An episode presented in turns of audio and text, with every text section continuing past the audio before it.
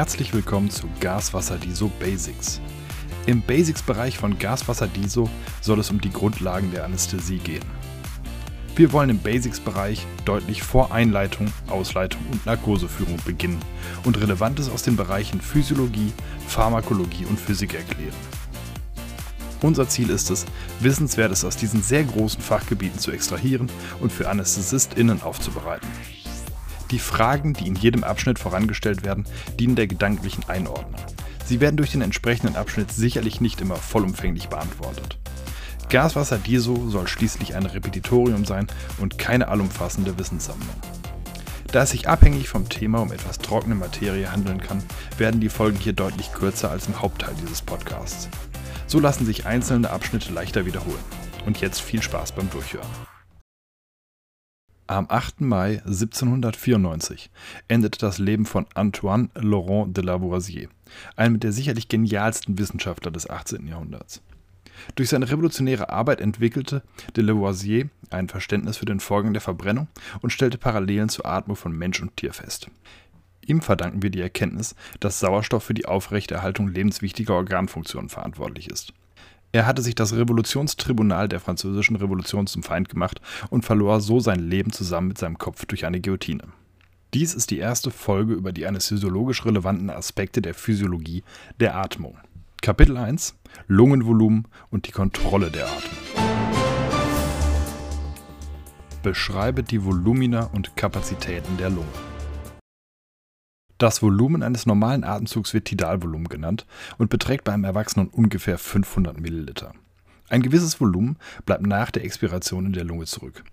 Dies nennt man funktionelle Residualkapazität und sie beträgt nach normaler Expiration im Stehen noch ungefähr 3000 Milliliter.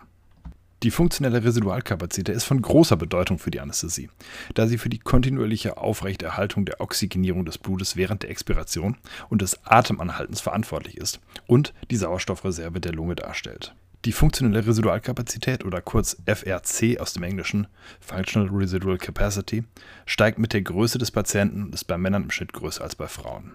Die FRC ist lageabhängig und durch die kranial drückenden Bauchorgane im Liegen bereits um bis zu 1000 Milliliter reduziert. Der Mensch ist in der Lage, das inspiratorische sowie das expiratorische Volumen bewusst oder unbewusst zu steigern. Zusätzlich zum normalen Tidalvolumen kann das inspiratorische Reservevolumen eingeatmet werden. Dies beträgt ca. 2500 Milliliter. Addiert man das Tidalvolumen zum inspiratorischen Reservevolumen, erhält man die inspiratorische Kapazität. Diese beträgt dann wiederum 3000 Milliliter. Nach normaler Expiration verbleibt ein Volumen in der Lunge, welches aktiv zusätzlich ausgeatmet werden kann. Dabei handelt es sich um das expiratorische Reservevolumen und dies beträgt 1500 Milliliter.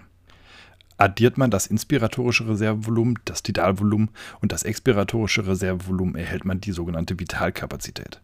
Damit ist die Vitalkapazität das Volumen, welches nach maximaler Inspiration ausgeatmet werden kann. Und zusammengerechnet ergibt das ca. 4500 Milliliter. Das Residualvolumen verbleibt nach maximaler Expiration noch in der Lunge und beträgt ungefähr 1000 bis 1500 Milliliter.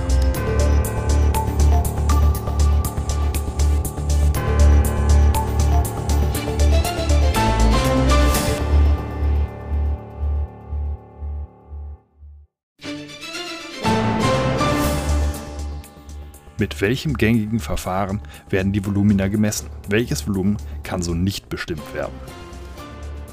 Die Lungenvolumina werden mittels Spirometrie gemessen. Allerdings kann das Residualvolumen auf diese Weise nicht korrekt bestimmt werden. Folglich können mittels Spirometrie auch nicht die vom Residualvolumen abhängigen Kapazitäten bestimmt werden. Dies sind die funktionelle Residualkapazität und die Totalkapazität.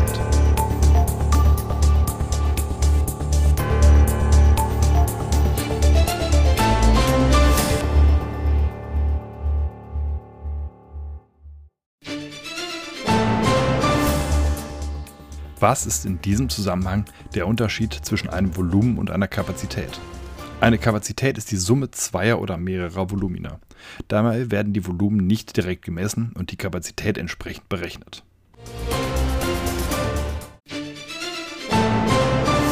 Was ist die Verschlusskapazität? Die Verschlusskapazität setzt sich aus Verschlussvolumen und Residualvolumen zusammen und beschreibt das Volumen, welches gerade nicht mehr ausreicht, um die kleinsten Abschnitte der Atemwege offen zu halten. Die Alveoli haben keinen Stützknorpel, der für eine konstante Öffnung sorgen würde. Daher sind andere Faktoren für deren Offenhalten verantwortlich. Unter anderem hält das in der Lunge zurückbleibende Gas die Lungenabschnitte geöffnet. Beim gesunden Erwachsenen ist die funktionelle Residualkapazität höher als die Verschlusskapazität. Und damit ist ein Offenhalten der Lungenabschnitte auch nach Expiration gewährleistet. Sinkt durch zunehmendes Alter und oder Krankheit die funktionelle Residualkapazität unter die Verschlusskapazität, verschließen sich die unteren Lungenabschnitte bei Expiration. Dies führt zu Airtrapping und der Bildung von Atelektasen. Wie funktioniert die Atemarbeit? Atemarbeit bewegt die Lunge und den Thorax durch die Atemmuskulatur. Bei normaler Atmung ist die Muskulatur nur zur Inspiration notwendig. Die Expiration erfolgt passiv. Zur Expansion von Thorax und Lunge muss die Muskulatur bestimmte Kräfte überwinden, die sich in elastische und nicht elastische Kräfte einteilen lassen. Die nicht elastischen Kräfte werden auch als Reibungskräfte bezeichnet und umfassen die Widerstände von Atemwegen und Gewebe. Ungefähr die Hälfte der aufgebrachten Atemarbeit wird zur Überwindung der nicht elastischen Kräfte benötigt und die andere Hälfte zur Überwindung eben der elastischen Kräfte. Die Energie zur Überwindung der elastischen Kräfte wird als potenzielle Energie im Lungengewebe gespeichert. Diese potenzielle Energie wird während der Expiration verwendet, um die Reibungskräfte wieder zu überwinden. Die Arbeit, die zur Überwindung der nicht elastischen Kräfte gebraucht wird, wird in Wärme umgewandelt. Bei erhöhtem Atemwegswiderstand oder bei erhöhter Atemfrequenz kann die notwendige Energie für die Expiration die potenzielle Energie im Gewebe übersteigen und die Verwendung der expiratorischen Muskulatur wird erforderlich. Man spricht dann von aktiver Expiration.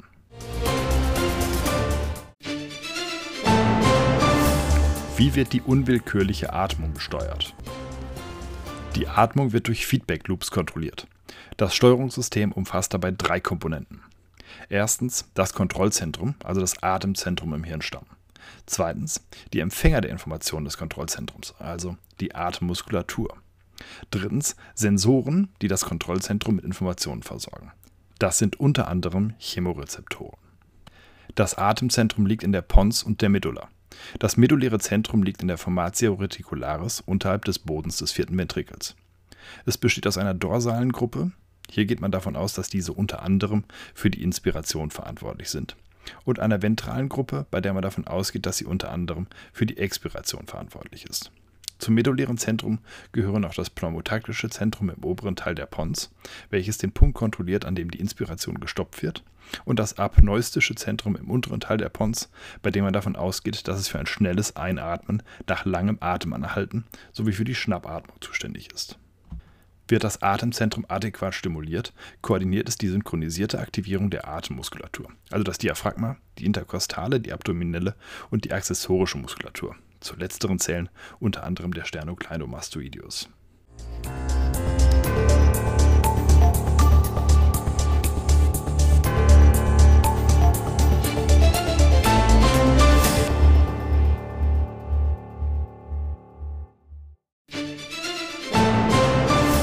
Erzähle mehr über die Chemorezeptoren und weitere Informationsquellen des Atemsystems.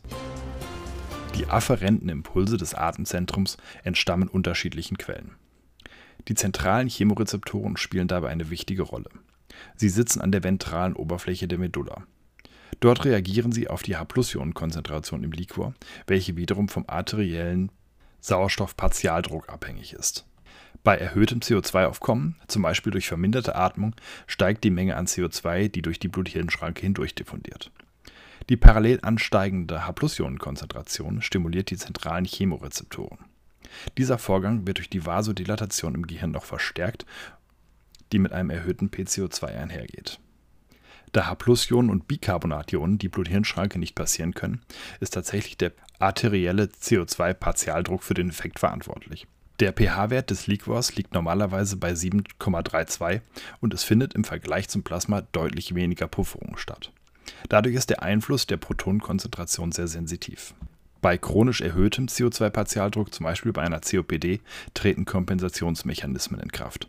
Dabei werden Bicarbonationen aktiv durch die Blut-Hirn-Schranke transportiert und dienen im Liquor als Puffer. Es müssen also größere Mengen CO2 in den Liquor gelangen, um eine pH-Wertänderung zu erzeugen. Periphere Chemorezeptoren befinden sich im Glomus caroticum und im Aortenbogen. Dort liegen zwei unterschiedliche Zelltypen vor. Die Typ-1-Zellen im Glomus caroticum sind reich an Dopamin und befinden sich in der Nähe des Sinus caroticus und werden durch Erhöhung des CO2-Partialdrucks und eine Reduktion des pH-Wertes aktiviert. Die Zellen im Aortenbogen reagieren dagegen nicht auf eine Änderung des pH-Werts, sondern nur auf eine Änderung des CO2-Partialdrucks. Beide Rezeptoren reagieren als einzige Rezeptoren auch auf einen Abfall des Sauerstoffpartialdrucks. In der Bronchialmuskulatur liegen Lungendehnungsrezeptoren vor, die bei starker Dehnung einen Vagusreiz auslösen und damit die Expirationszeit verlängern und die Atemfrequenz reduzieren. Dies wird auch Hering-Breuer-Reflex genannt. Juxtakapilläre Rezeptoren befinden sich in den Alveolarwänden und reagieren auf eine Änderung des Extrazellulärvolumens um die Lungenkapillare drumherum. Die Aktivierung führt zu einer massiven Hemmung der Inspiration und einer starken Aktivierung der kardialen Vagusneurone. Im Extremfall sorgt dieser Reflex für eine vollständige Unterdrückung der Atmung und eine massive Bradykardie. Alle Erkrankungen, die zu einem Lungenödem führen können, können über diesen Reflex Atemstörungen auslösen. Weitere Rezeptoren in Nase und im oberen Atemtrakt reagieren auf mechanische und chemische Stimuli. Man geht davon aus, dass Gelenk- und Muskelrezeptoren das Atemzentrum infolge vermehrter Bewegung stimulieren können. Bis zu einem gewissen Maße unterliegt die Atmung auch willentlicher Kontrolle. Gleichzeitig nimmt aber auch das limbische System als Folge extremer emotionaler Situationen Einfluss auf die Atmung.